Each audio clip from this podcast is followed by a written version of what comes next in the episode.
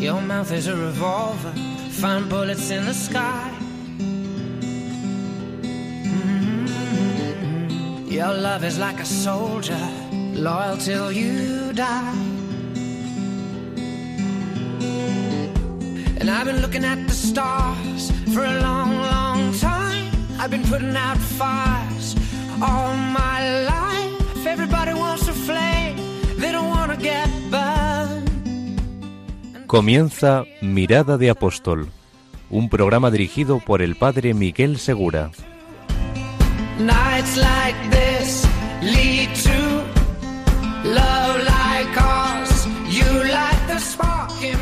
Muy buenas noches y bienvenidos a este nuevo programa de Mirada de Apóstol. Hoy todavía es domingo, como fue domingo el día de la resurrección del Señor. Y fue domingo el día de Pentecostés, ese día en que conocimos lo que significaba ser apóstoles. O sea, dejarse llevar del mismo espíritu de Cristo que viene a convencernos del amor de Dios y que sana todas las dificultades y todas las enfermedades que podamos tener. Ser apóstol es la actitud normal del cristiano.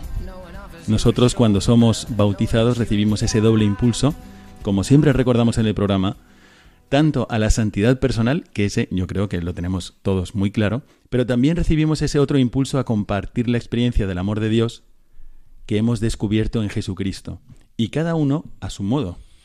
Cada vez que encontramos una experiencia interior verdadera del amor de Cristo, si es una buena noticia, no puedes quedártela para ti solo. La actitud del apostolado es la actitud normal en la vida del cristiano. Pues bien, resulta que estamos celebrando el mes del Sagrado Corazón de Jesús. Junio es el mes del Sagrado Corazón. Y acabamos de celebrar este domingo la solemnidad del Corazón de Jesús. Así que vamos a aprovechar este programa para sintonizarnos con esta melodía que escucha la Iglesia, la melodía que surge del corazón de Cristo, y entrevistar a unos amigos que tienen un apostolado en su corazón, que es la difusión de la devoción al Sagrado Corazón de Jesús actualmente. Estamos hablando del 2021. Uno podría decir, esta devoción es una devoción antigua, es, es muy, muy, muy presente. Y, es importante porque el Sagrado Corazón de Jesús es la síntesis de la espiritualidad cristiana.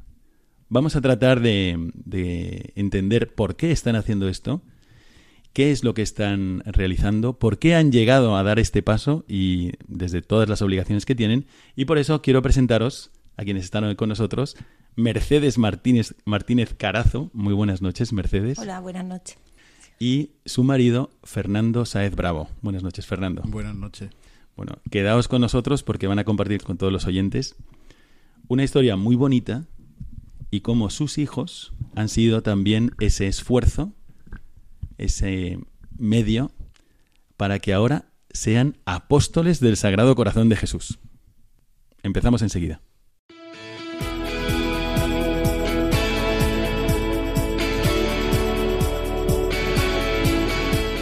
Mirada al presente.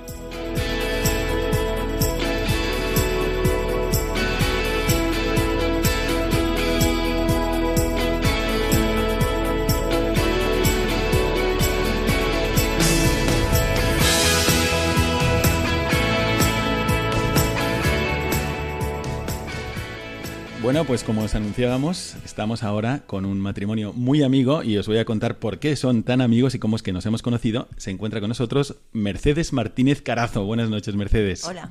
Y a su lado está Fernando Saez Bravo. Buenas noches, padre. Muy buenas noches. Bueno, nos encontramos en este momento emitiendo desde Córdoba, pero Mercedes no es de Córdoba. ¿De dónde eres, Mercedes? De Jaén. De Jaén. Y Fernando, en cambio. Yo sí, yo soy de aquí, de Córdoba. De Córdoba. Y os conocéis ya desde hace años. Sois un matrimonio estupendo. ¿Cuándo os conocisteis? Bueno, nos conocimos con 18 años. Con 18 años. Sí. Tú estudiando Derecho. Sí, y él estaba estudiando Económica. Y ya está. Después de 10 años de noviazgo, pues ya nos casamos y llevamos 27 años casados. Qué maravilla. Mm. Bueno, yo en realidad conocí vuestra familia no tanto por vosotros directamente, sino más bien a través de vuestros hijos. Eh, ¿Cómo recuerdas ese día, Fernando?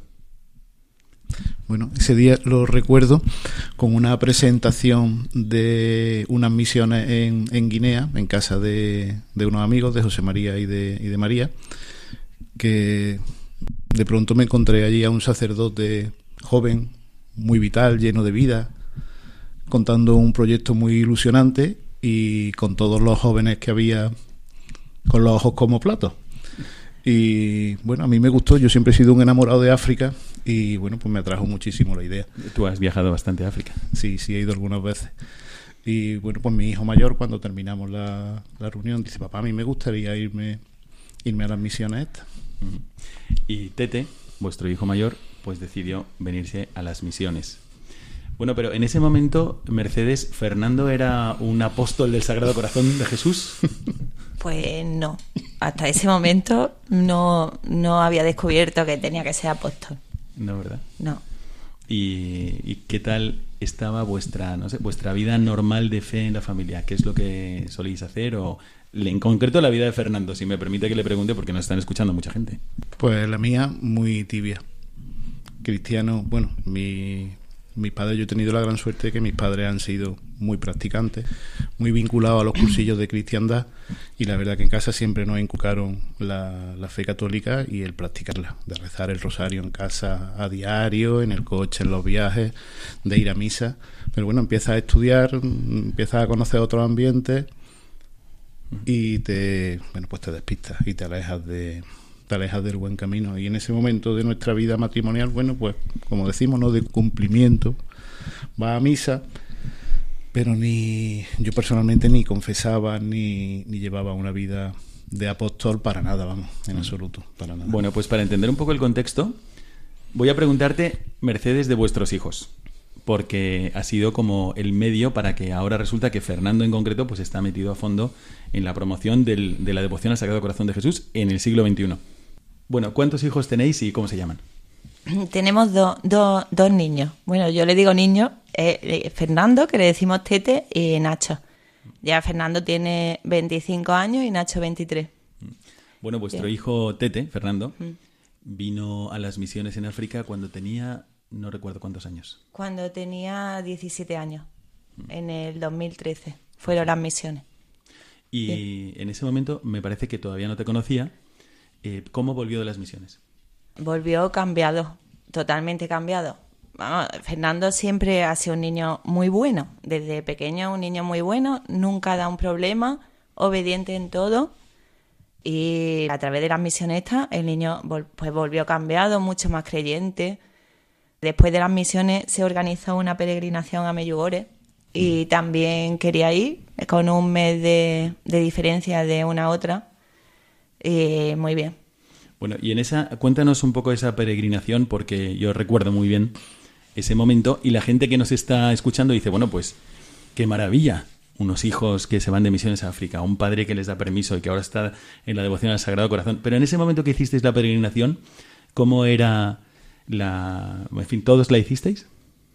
No, yo es que también tenía muchísimas ganas de ir a ese pueblo. A través de un libro que hacía un año así me había comprado en el corte inglés. Y en la parte de atrás, pues venía de otro libro que había escrito Jesús García y ponía Meyugore. Y entonces desde ese momento ya investigué lo que era y tenía muchísimas ganas de ir. Entonces cuando Tete vino de las misiones y me comentó que el padre Miguel estaba organizando también una peregrinación, pues le dije, yo quiero ir contigo. Entonces en ese momento mi marido, Fernando, pues se negó a ir. Él dijo que no, que no le llamaba nada la atención el pueblo ni lo que era. Y entonces nos fuimos, mi hijo Tete y yo. Sí, bueno, aclaro que en realidad yo no estaba organizando la peregrinación, pero es verdad que una familia que hemos entrevistado aquí en el programa, que había venido con todos sus hijos a África, eh, la familia de José María Cabrera y María Millán, habían venido para celebrar sus 25 años de casados con sus seis hijos a misiones. Y además habían arrastrado también a sobrinos, a primos y también a Tete, vuestro hijo Fernando. Y, y, entonces me propusieron que les acompañara para darle gracias a Dios por sus 25 años y, y, porque querían volver a compartir esa experiencia, que les acompañara a ese santuario mariano en Bosnia, Meyugorie. Y entonces dices que tu marido mmm, dijo que no. Dijo que él no quería ir.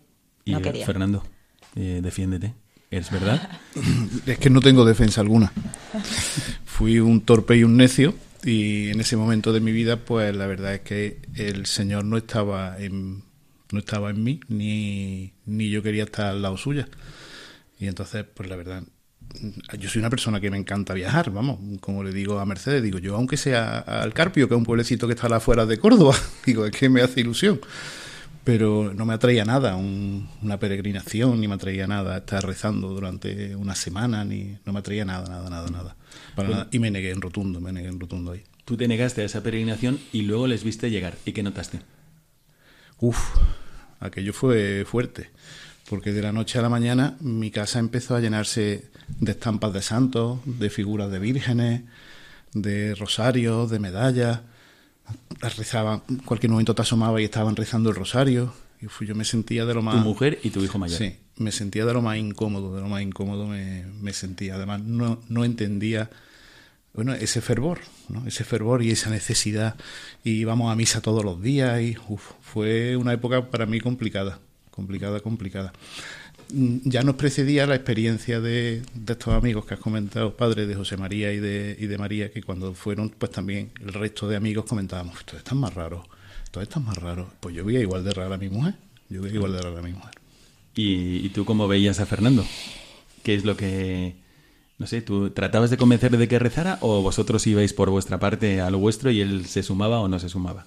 Bueno, él, él no. Es que ya nos cayó, porque como fue la llegada y nos había encantado, nos había gustado tanto, pues estábamos todo el día diciéndole lo que hacíamos, lo que era. Y ya un día nos dijo: A mí ya no me habléis más de ese pueblo, que yo no pienso ir nunca. ¿A eso? Hasta que, sí. Tal cual. Hasta que cayó y fue. Bueno, tal cual no. Fue bastante peor, porque eso no, no fue después del primer viaje. Yo creo que que bueno, esos viajes se repitieron durante cinco años o durante cuatro, y, yo me seguía negando a, ir. No solo me seguía negando a ir, sino por aquello entonces Mercedes no trabajaba y, yo un día le dije que, le prohibía que tocase dinero para ir a, cuenta para ir, a, esas peregrinaciones. a esas peregrinaciones. Mm. Bueno, pues entonces esto estaba muy difícil. ¿Cómo es posible que ahora Fernando esté encargado de un apostolado de devoción del Sagrado Corazón de Jesús en toda España y, lo esté haciendo así. ¿Qué es lo que ha pasado? Porque tenéis otro hijo, Nacho, más pequeño, que recuerdo que también quería venir a África, pero todavía no tenía la edad. Sí. ¿Y qué hizo? Bueno, Nacho ya fue a África y también le cautivó lo que hacían allí con el padre Miguel. Y em, ha intentado ir todos los años, que se ha organizado el viaje y ha podido por, por cuestiones académicas. Y también encantado, Nacho encantado. Yo me acuerdo, Nacho, la primera vez que vino venía con muletas, ¿no? Efectivamente. Por la selva, con muletas. Con muletas, porque lo habían operado una rodilla, pero él no se podía perder el no ir a África por la operación. O sea, tenía que ir 100%. Tenía que ir y fue. y bueno, y creo que además, em, bueno, en concreto vuestro hijo hizo tan buenas migas con gente de allí que casi hizo que entraran en vuestra casa, ¿no? Como, como otros hijos adoptivos prácticamente. Sí, tiene allí conoció a Amadeo y Amadeo decía que era su hermano. Sí. Su hermano, de hecho, está en fotos en la casa puestos los dos juntos, los dos hermanos juntos. Nacho y Amadeo. Amadeo, de Basacato de la Sagrada Familia. Bueno, pues hasta aquí hemos llegado un poco así los prolegómenos. Y ahora vamos a, a ver y a desvelar por qué es que ahora Fernando, que era ese marido que no había querido ir a Meyugorie, que bueno, había permitido que su hijo fuera a conocer África y a hacer unas misiones, porque le gusta viajar, etcétera, y luego resulta que, que ahora, de haber pasado a, a prohibirle a Mercedes tocar dinero para hacer esas peregrinaciones, a, a ir él mismo y también a hacer un apostolado como la difusión de la devoción al Sagrado Corazón de Jesús en España. Entonces, ¿qué es lo que pasó, Fernando? Bueno, pues como el, Señor y, su madre todo lo puede, hubo una boda muy curiosa. Se casó la guía con la que fue por primera vez Mercedes y, Tete, se casó con un chico de Córdoba y lo invitaron a, la boda. Y como era una boda, pues yo encantado de ir de boda y de fiesta. Eran unos días en, Croacia y en Bosnia. Y, Y a continuación, pues había una peregrinación. O sea que en realidad tú fuiste a Bosnia para celebrar una boda. Yo fui para celebrar una boda. Un cordobés y la guía y la, y de la guía Medjugorje. de Medjugorje. Mm. Y bueno, pues fue muy divertido. Estuvimos allí cuatro días de, de boda, la mar de, de agradable. Y a continuación, pues empezaba la peregrinación que organizaba todos los años, bueno, que organiza todos los años María y María Luisa. Y me quedé en la peregrinación, ya mm, me, me obligaron a, a quedarme en la peregrinación. Y la verdad que el, día que llegamos a la noche, la primera noche que dormimos en, en Medjugorje, por la mañana temprano, pues en casa madrugamos bastante. Y Mercedes se levantó tempranísimo, de noche, y veo que se levanta, que se va, digo, ¿dónde va? Dice, me voy a, la iglesia. Y yo, buf, digo, este, vamos, que tiene la, cabeza perdida, vamos, completamente. Pero bueno, yo ya estaba desvelado, digo, bueno, me voy a levantar y voy a ver si encuentro un sitio donde tomarme un, un café. Y ella se había ido y, y, empecé a andar por el, fre, por el, por el pueblo, que me pareció feo, ¿no? Lo siguiente a feo, pues lo de estar talado y eso que estaba absolutamente todo cerrado. Y yo lo único que veía era, pues al final yo veía asomar el campanario de, de la iglesia. Y empecé a andar, a andar y no encontraba ningún sitio abierto, entonces que, llegué a las puertas de la iglesia. Y digo, bueno, pues ya que estoy aquí voy a entrar a la iglesia. Y al abrir la puerta, pues la verdad es que me quedé pasmado, porque la iglesia eh, sería las 7 menos cuarto de la mañana, una cosa así. No cabía nadie en la iglesia esa hora. Estaba a tope, a tope. Y eh, en ese momento sentí un como una como un bofetón que, que me dio de recogimiento, de remordimiento, y me arrodillé allí y estuve bueno, estuve sin enterarme de nada porque había misa, pero la misa, yo qué sé, sería en arameo, no sé en qué lenguaje sería la misa, que no entendía absolutamente nada. Y ya esperé a Mercedes a la salida de misa y, y me hizo un, breve recorrido pues, por los sitios típicos de allí de Medjugorje que se pueden ver. Y ya nos tomamos un café y, y nos volvimos para la, para la pensión. Fueron unos días, Mercedes se fue con los niños, se volvieron para Córdoba y yo me quedé en la peregrinación. Recuerdo ese primer rosario explicándonos, padre, el rosario a la subida del podro y, y, subir al podro rezando el rosario y, llevar, y llegar arriba. Yo siempre he sido muy devoto de la Virgen, más que de, del Señor, he sido muy devoto de la Virgen. Siempre he tenido especial predilección, pues aquí en Córdoba, por la Reina de los Mártires, por la Virgen del Rocío, no en el sentido rociero y, y, festivo. Nosotros hacíamos el camino cuando jóvenes del Rocío y es cuando, también cuando llega a la ermita también sentí ese esa ola, ese, ese bofetón de, de la de fe de la gente, de, de, exactamente, recogimiento. ¿no?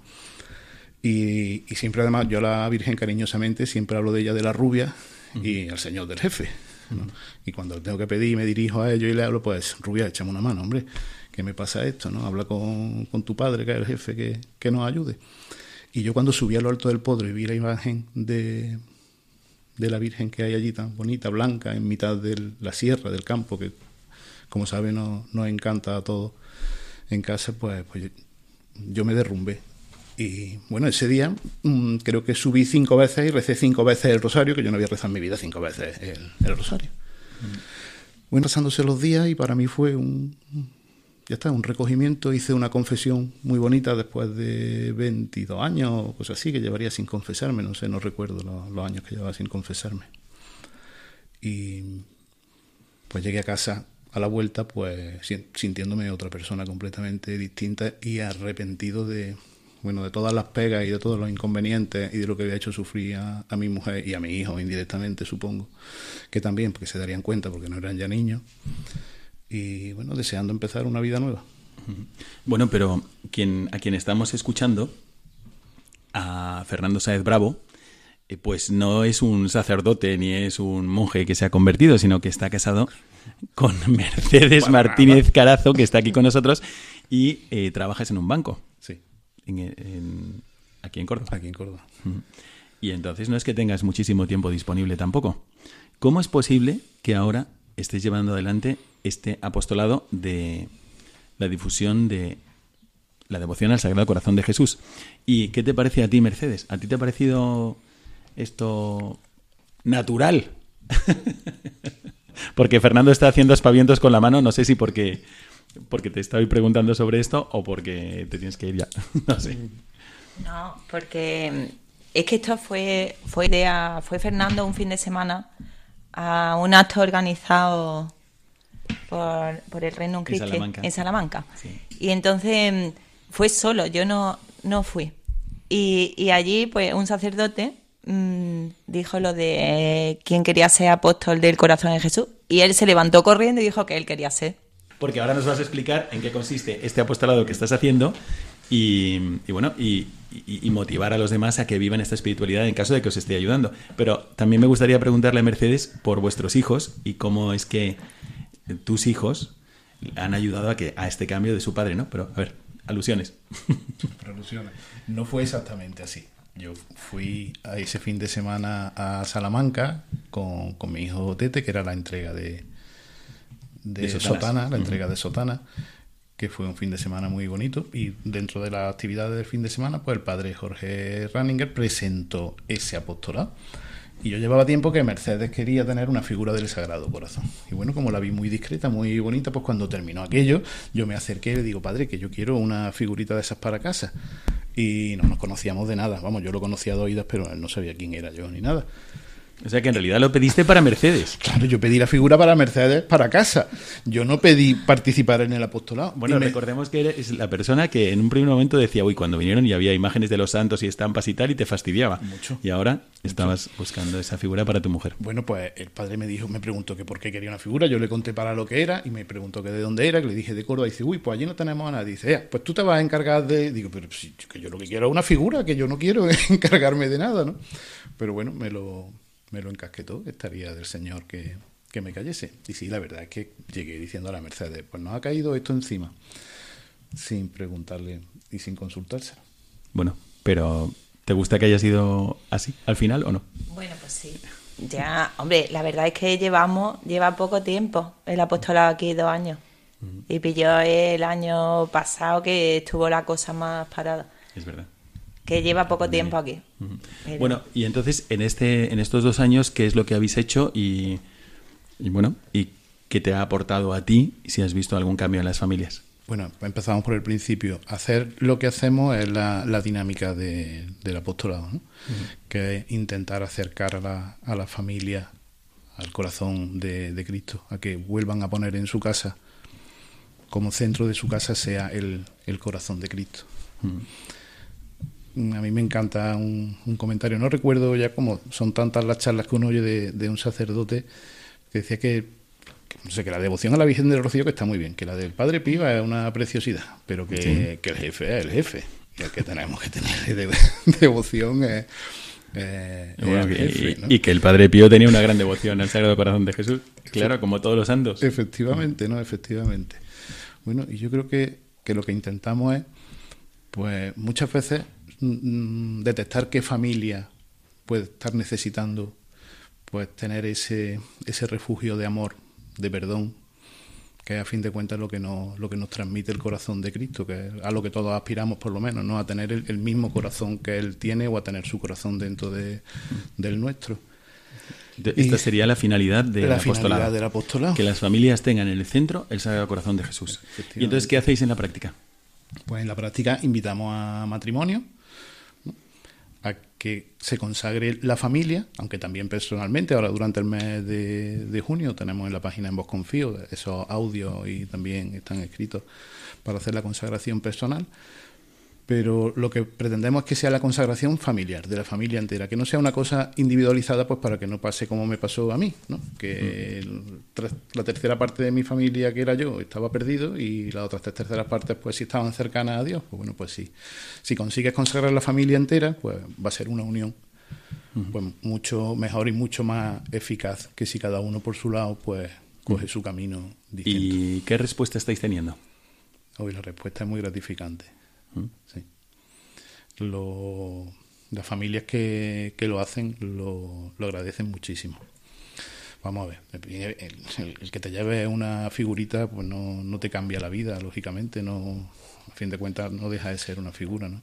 Pero lo que representa esa figura y cuando la tienes en casa y la tienes visible y la tienes presente, pues bueno, esos momentos de debilidad que tenemos o de preocupaciones que pues acudimos muchas veces al, Santísimo a sentarnos delante, a, orar, pues muchas, pues teniéndolo en casa muchas veces cuando pasa y lo ves, pues, pues te paras y le rezas y le pides que, que te ayude, ¿no? Hay anécdotas muy graciosas. Tenemos una compañera de, de Madrid que tiene cinco niños y que, por lo visto, cada vez que se pone a chillarle a los niños, porque es muy chillona, porque son todavía chicos, pues siempre aparece alguno pequeñín con la figurita en la mano. Mamá, mamá, que el Señor te está oyendo.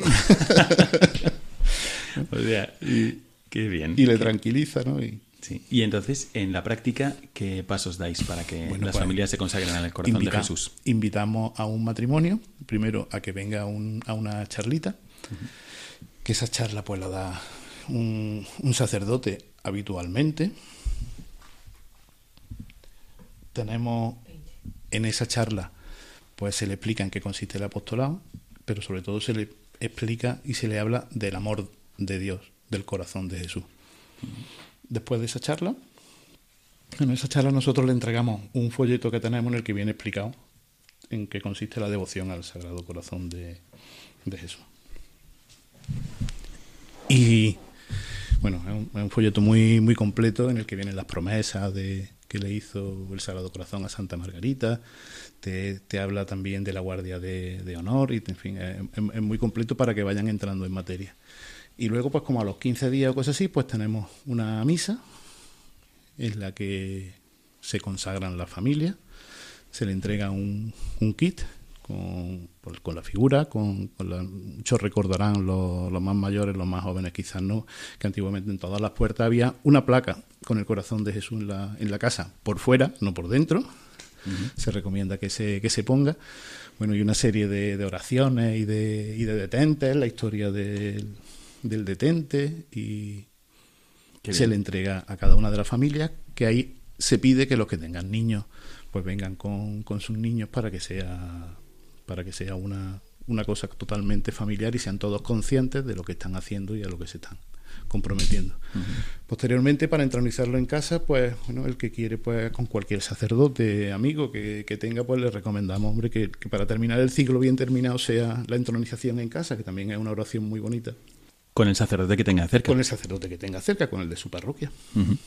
Bueno, pues fijaros, fijaros lo que está pasando aquí. Estamos haciendo esta entrevista a Fernando y Mercedes y resulta que vosotros podríais imaginar que una persona que está trabajando en un banco y que prohíbe a su mujer hacer peregrinaciones o le dice que no gaste dinero en eso y que se enfada porque estaría a la vuelta de unos años difundiendo la devoción al Sagrado Corazón de Jesús en primera persona.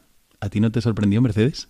A mí muchísimo. Y cuando ya mm, vino de la peregrinación y no ponía pega a la hora de vamos a misa, y iba el primero. Me Sorprende muchísimo. Bueno, pues entonces esto nos tiene que llevar a que, a ver, pues tenemos que tener la esperanza siempre encendida. Y por eso quería hacer esta entrevista en el programa de Mirada de Apóstol. ¿Tú no sabes que las personas que están lejos de Dios, también ellas están llamadas a ser apóstoles? Y que Dios tiene una sorpresa para cada uno de ellos y que si se ponen a decirle que sí al Espíritu Santo van a acabar no solamente siendo santos, por supuesto, sino además siendo apóstoles con los demás. Ha- Hacia eso nos lleva Dios. Pero además, para concluir esta entrevista, quería compartir con vosotros otra cosa, porque muchas veces pensamos en la juventud, qué mal está la juventud, qué desastre la juventud. Fíjate todo el, el ambiente tan malo que respiran. Bueno, y es verdad en algunos casos, pero es que aquí tenemos un caso que me impresionó mucho cuando Fernando en una ocasión en un- estaba dando una conferencia y dijo, mira, aquí en Andalucía a veces se dice de alguien, eh, ¿cómo era la frase? Este Es un vividor, porque de, ha vivido siempre de sus padres y se va a morir sin trabajar porque a continuación de que se mueran sus padres empieza a vivir de sus hijos. Es la típica persona vaga, holgazana, que no ha hecho nada por la vida y que ha vivido aprovechándose a fin de cuentas del esfuerzo y del trabajo de los demás, Sí. en este caso de sus padres y de sus hijos. Sí. Entonces, este, este vivía de sus padres y ahora vive de sus hijos. Y me acuerdo que dijiste esa frase, que en tu caso tú lo aplicabas humildemente a ti mismo en el campo de la vida espiritual, porque efectivamente has tenido unos padres ejemplares y después has tenido unos hijos ejemplares. En realidad han sido vuestros hijos, ¿no? ¿Cómo ves tú, Mercedes? Bueno, no sé si esto es trampa porque te estoy preguntando a una madre por sus hijos, pero ¿cómo has visto que que ha influido la vida de vuestros hijos también en este cambio de tu marido Fernando? ¿Qué es lo que han hecho? ¿Qué es lo que has visto en ellos? ¿Y qué es lo que han aportado a esta, a esta iniciativa que tú tuviste de irte a esa peregrinación mariana? Bueno, yo de, los, de nuestros hijos es porque ellos, ellos han querido desde el principio. La suerte que, que ellos han tenido, porque Dios ha querido, es ponerle a un sacerdote muy bueno a su lado. Y, y entonces, pues yo me llama muchísimo la atención que entre semanas yo diga bajo a misa y me digan vamos contigo. Esa a mí me llama porque la edad que tienen pues no recordemos que son ¿cuántos años? Eh, son 20, 25 y 23 años. 25 y 23 años, ingeniero agrónomo y veterinario. Sí. Y también, hombre, es la edad que todavía pues salen, por supuesto, que ellos no es que estén encerrados en casa, que van a su discoteca, se acuestan tarde, pero yo creo que lo viven de otra manera. Ahora, por ejemplo, Nacho, que está de Erasmus, el otro día me mandó una foto y dice del equipo católico. Y solamente de un Erasmus, pues dice que van cinco a misa. Y digo, ¿y a, nadie has convertido tú para que vaya contigo? Y me dice, pues sí, uno. Pero bueno, uno solo, el que empieza a ir a misa ahora, pues ya merece la pena. Y ayer Tete también te mandó una foto. Sí, ayer que mm, salió por la noche con amigos de cerveza y dice, vengo pronto porque a las 12 como cierran los bares, y era las doce y media, una menos algo, y no había vuelto. Y le pregunté dónde está y me mandó una foto de que estaba en la adoración. Pues acabaría de su cerveza. Si tiene que pasar por la adoración perpetua que hay en Córdoba, pues entra porque aquí eso lo vemos normal. Un saludo al Señor. Qué bien. Mm. Bueno, pues queridos oyentes, ¿qué os parece? ¿Qué experiencias tenéis vosotros con la devoción al Sagrado Corazón de Jesús ahora que estamos en su mes? Y fijaros cómo va envolviendo a una familia entera y poco a poco, no solamente los padres influyen sobre los hijos, sino incluso al revés.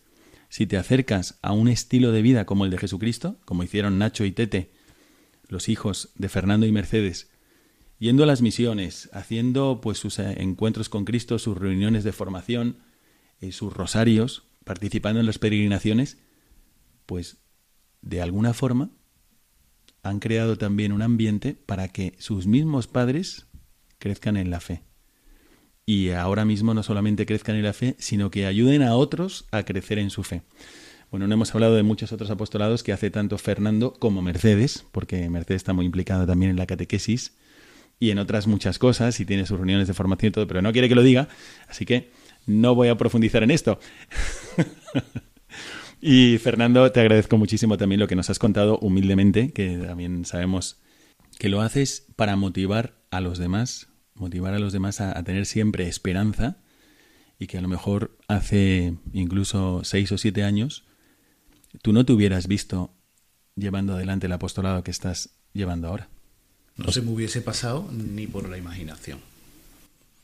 Fíjate. No lo hubiese visto. No se me pasaba por la imaginación que yo me pudiese implicar en una tarea como esta.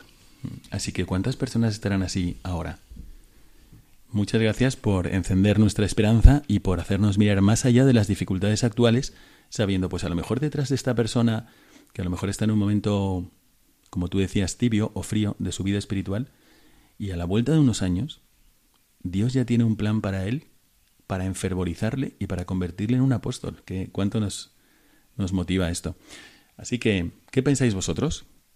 ¿Habéis tenido alguna experiencia también de enfervorizar a alguien a través de la devoción al Sagrado Corazón de Jesús os ha ayudado a vosotros en lo personal a vivir de una forma más cercana y más cariñosa vuestra relación personal con Dios? Compartidlo con nosotros en el correo electrónico del programa mirada de apóstol arroba radiomaria.es.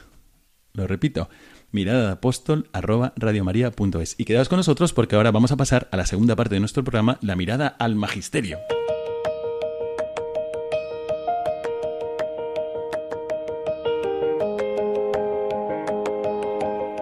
Mirada al Magisterio.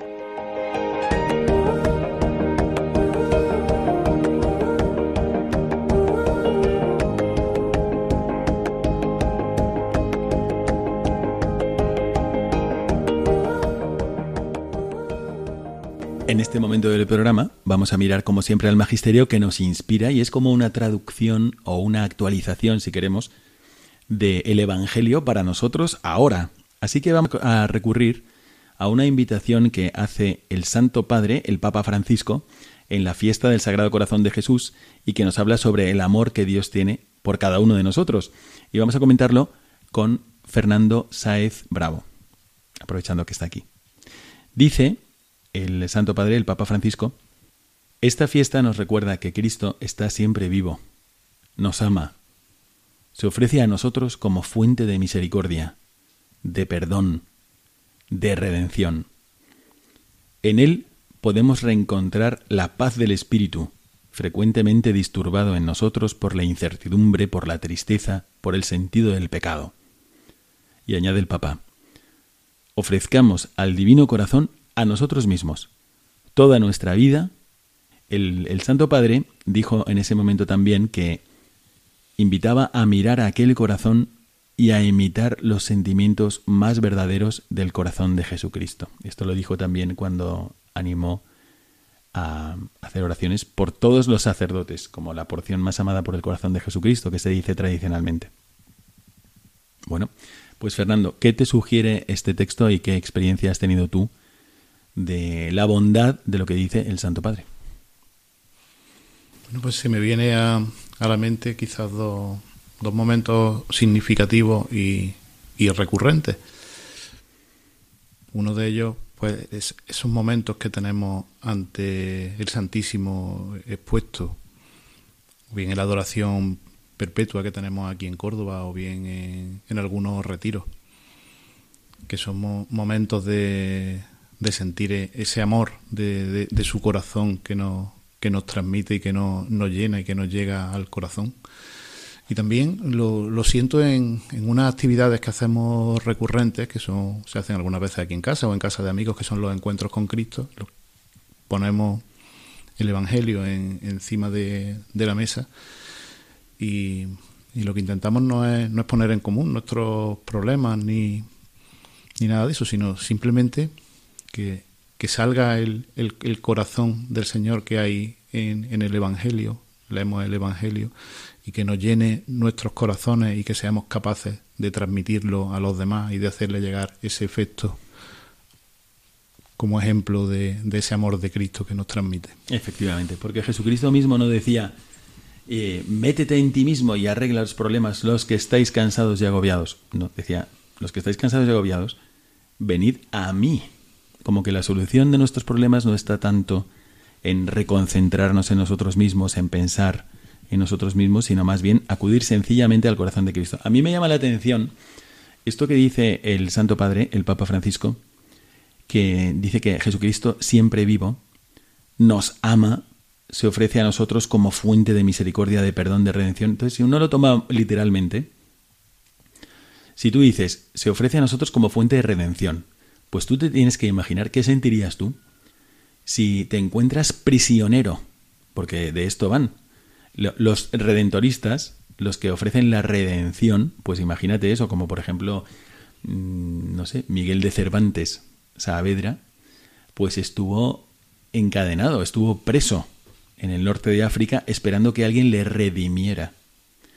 Pues cuando tú, te ofre cuando tú ves a alguien que lo que viene a hacer es a, a, quedarse en tu lugar para que tú seas libre, es imposible que tú de rebote, tú vas a pensar en esa persona toda la vida, tú vas a estar agradecido toda la vida, no es que vas a sentir una especie de, vaya hombre, encima ahora voy a tener que pensar en este, no, es que, es que realmente estás como, mm, te sientes objeto de, de un amor que a lo mejor tú no serías capaz de hacer por otra persona.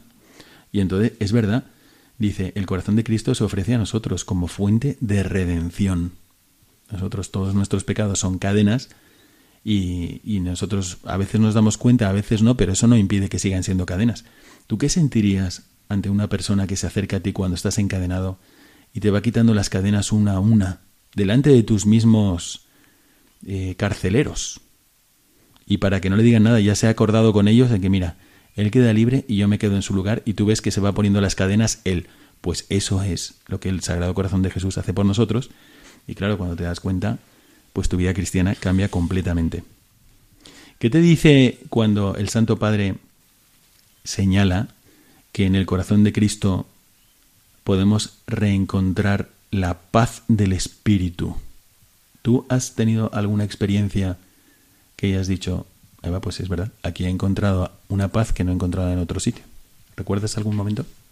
Yo siempre tengo presente la imagen del Sagrado Corazón, de esa, esa llaga, esa herida y esa corona de espinas. Es una imagen que, permanentemente la tengo presente y cuando algo me aflige, algún problema en, el corazón, que me duela verdaderamente, pues pienso en, ese dolor, esos pecados que nos quita el Señor y que carga Él con nosotros, esas cadenas a las que hacía referencia para liberarnos a nosotros.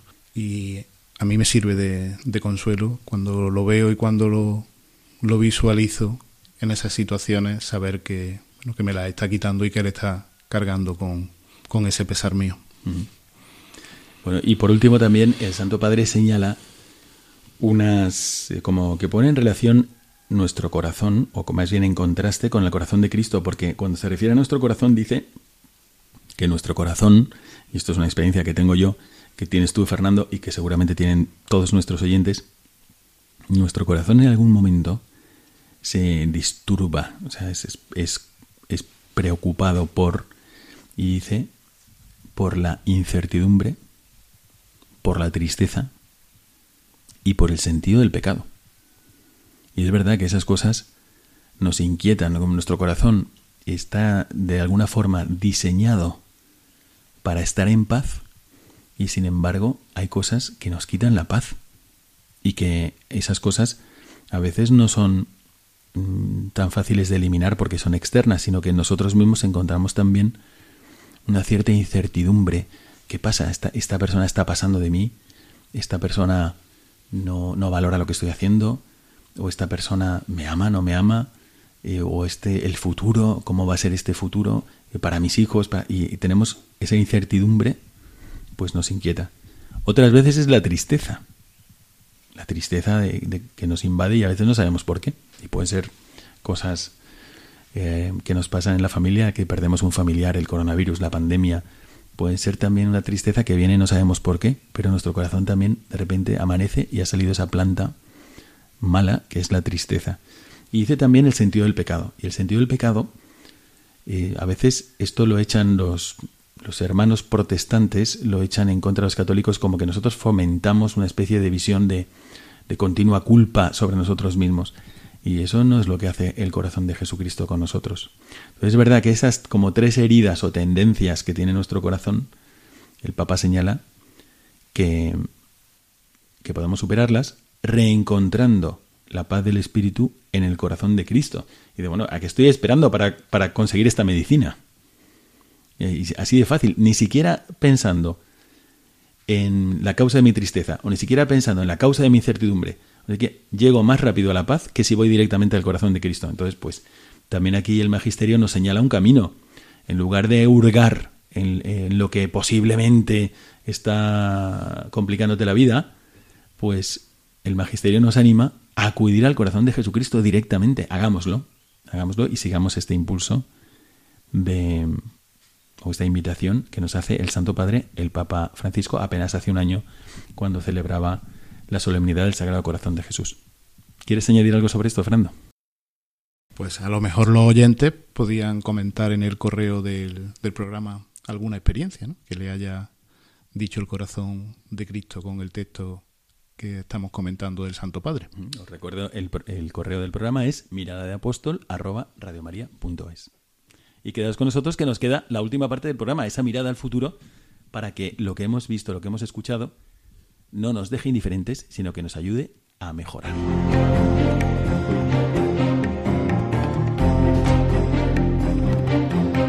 Mirada al futuro.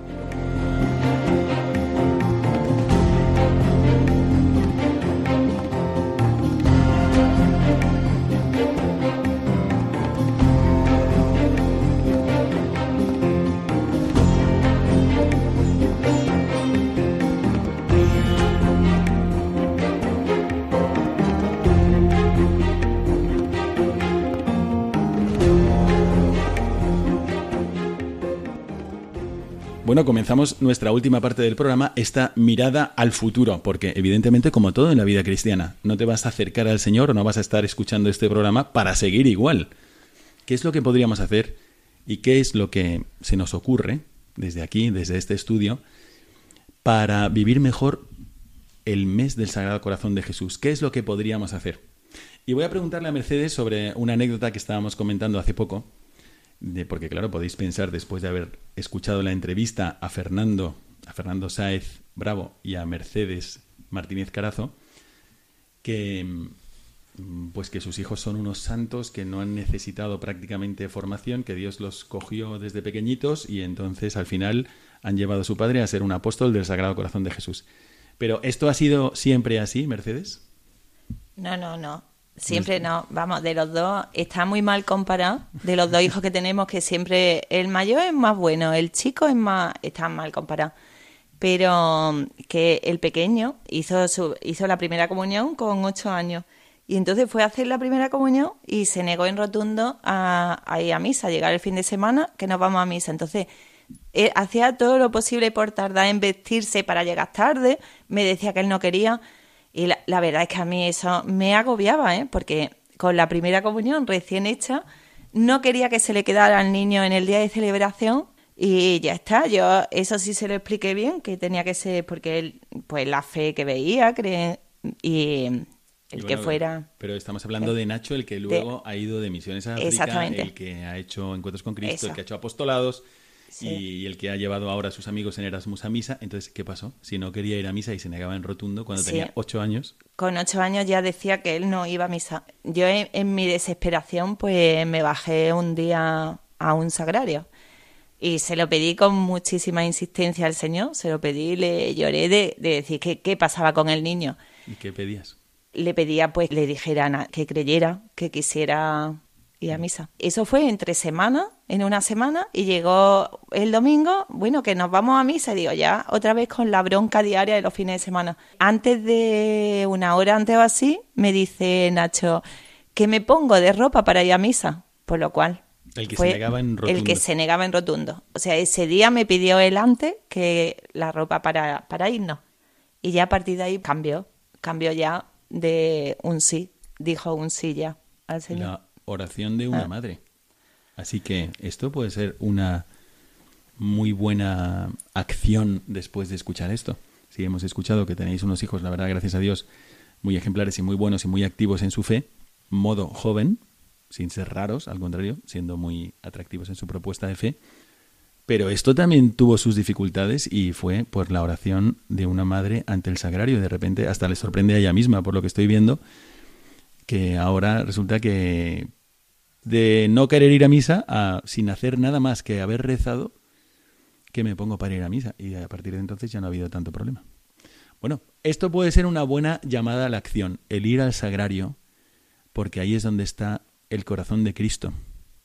¿Cómo te ha ido a ti y qué sugerirías a nuestros oyentes para tener una vida eucarística durante este mes de junio y que impactase en sus apostolados? Fernando, ¿tú sueles ir al sagrario? Sí, bueno, es una costumbre adquirida gracias a Mercedes, que siempre nos ponemos en misa enfrente del sagrario. No nos ponemos en la parroquia que vamos habitualmente, no está en el centro, no está en el altar mayor, sino está en una capillita adyacente y siempre escuchamos misa delante del, sagrario. Cuando un cristiano se acerca al sagrario, cuando un, un, cristiano tiene vida eucarística íntima con Cristo, que eso es acercarse al sagrario, florecen sus apostolados, florecen de alguna manera misteriosa. Y por eso voy a aprovechar para promover un libro desde estos micrófonos, un libro de Monseñor Manuel González, el obispo del Sagrario Abandonado, que se llama ¿Qué hace y qué dice el Sagrado Corazón de Jesús en el Sagrario? Un libro muy sencillo, pero que es como el momento de leérselo, en el mes del Sagrado Corazón de Jesús. Y ahora que vamos a empezar el verano, pues también es el momento de hacer propósitos y decir, yo de la misma forma que me hago el propósito de que, bueno, tengo que tener algo en la nevera para comer, porque voy a comer todos los días, y voy a beber agua cuando haga calor, pues mi alma tiene que tener ese alimento que es acercarnos al sagrario. Y especialmente si el sagrario está abandonado. Si en el lugar donde veraneo o en el lugar donde vivo, porque todo el mundo se va de veraneo, ahora hay menos adoradores, ¿Qué pasa? ¿Que Jesucristo nos ama menos y que está ahí declarándonos su amor menos? No. Así que nosotros también vamos a dejarnos iluminar por el amor de Dios, insondable. También has llevado adelante algunos retiros, como Emaús. Abrimos Emaús Jaén. De nuevo, un retiro de impacto que se ha estado retrasando por motivo de la pandemia. Sí.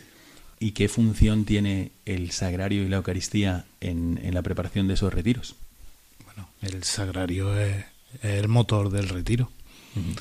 Es el motor del retiro. Como el motor de la vida cristiana. Como el motor de la vida cristiana. Todo gira en el retiro, todo gira en torno a- al Santísimo, al, al Señor. Bueno, pues aquí tenéis la propuesta de este programa en concreto.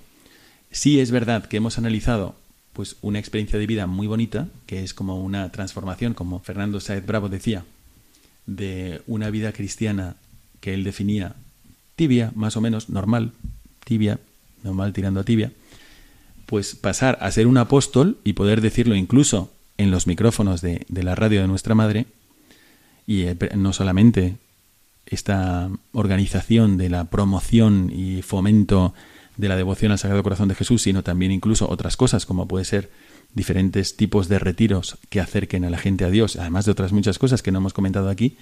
No solamente es eso, sino que además eh, te lleva a, a ser un apóstol con los demás y acercarles a Cristo. Pero el motor es la Eucaristía. Así que la propuesta que os queremos hacer desde aquí para vivir mejor el mes del Sagrado Corazón es ¿no podría yo tener una mejor vida eucarística? Si hay algo que no funciona en mi familia, ¿no podríamos tomar el ejemplo de Mercedes Martínez Carazo, que se pone delante del sagrario y no, no hace ningún otro truco para convencer a su hijo de ir a misa, sino que se lo pide con muchísimo fervor a Dios y espera esa gracia? ¿No podríamos nosotros, de alguna forma, también ponernos delante de la Eucaristía para pedirle Señor, como, como los buceadores, como los buceadores que no se quedan en la superficie del mar, sino que empiezan a profundizar y profundizar y profundizar en qué? En el amor de Cristo. Y no podríamos usar algún buen libro, que os propongo este, como puede haber también otros muchos, que hace y que dice el Sagrado Corazón de Jesús en el Sagrario de Monseñor Manuel González. Pues yo creo que es una buena propuesta. ¿Tenéis otras propuestas para vivir mejor la devoción al Sagrado Corazón de Jesús en su mes? ¿Queréis compartirlas con nosotros? Podéis hacerlo en el correo electrónico del programa mirada de apóstol arroba radiomaria.es. Compartidlo con nosotros y los haremos, esos mensajes los haremos difusivos para que la gente pueda vivir mejor la doctrina y la devoción, la práctica, la cercanía al Sagrado Corazón de Jesús. Pues muchísimas gracias por haber estado con nosotros a Mercedes Martínez Carazo. Muchas gracias, Mercedes. Gracias a usted, padre. La verdad es que hoy ha sido una pequeña encerrona porque está haciendo un gran esfuerzo y se lo agradecemos desde el programa para hablar de su experiencia, de la de su familia en esta cercanía al corazón de Jesús. Y muchas gracias también a Fernando Sáez Bravo. Muchas gracias, Fernando. No lo merece, padre, para nada. Bueno, ¿queréis mandar algún mensaje para terminar a alguno de vuestros hijos que estará escuchando este programa o que lo escuchará seguramente para ver qué tal os ha salido? Bueno, si, si el mensaje va dirigido a mi hijo, yo darle la gracia por acercarme al, al camino del Señor. Y el mensaje para los demás, que se acerquen al, al, sagrario, que se acerquen al Sagrado Corazón de Jesús y que lo dejen entrar en su casa. Pues ojalá que se haya acogido este mensaje, aunque muchos de nuestros oyentes ya lo tienen no solamente en su casa, sino sobre todo en el, su corazón. Muchísimas gracias a todos por vuestra atención y desde aquí un servidor, el Padre Miguel Segura, os manda a todos la bendición sacerdotal.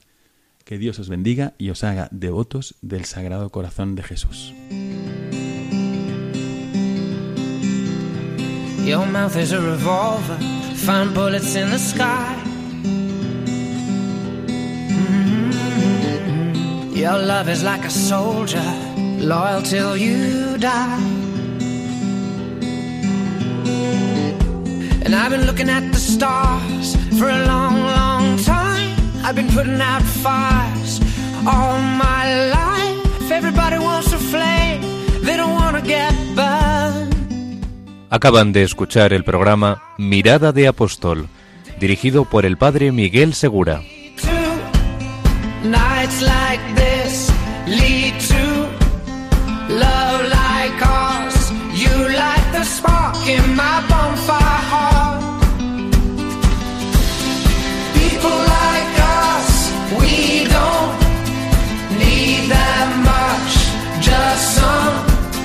One.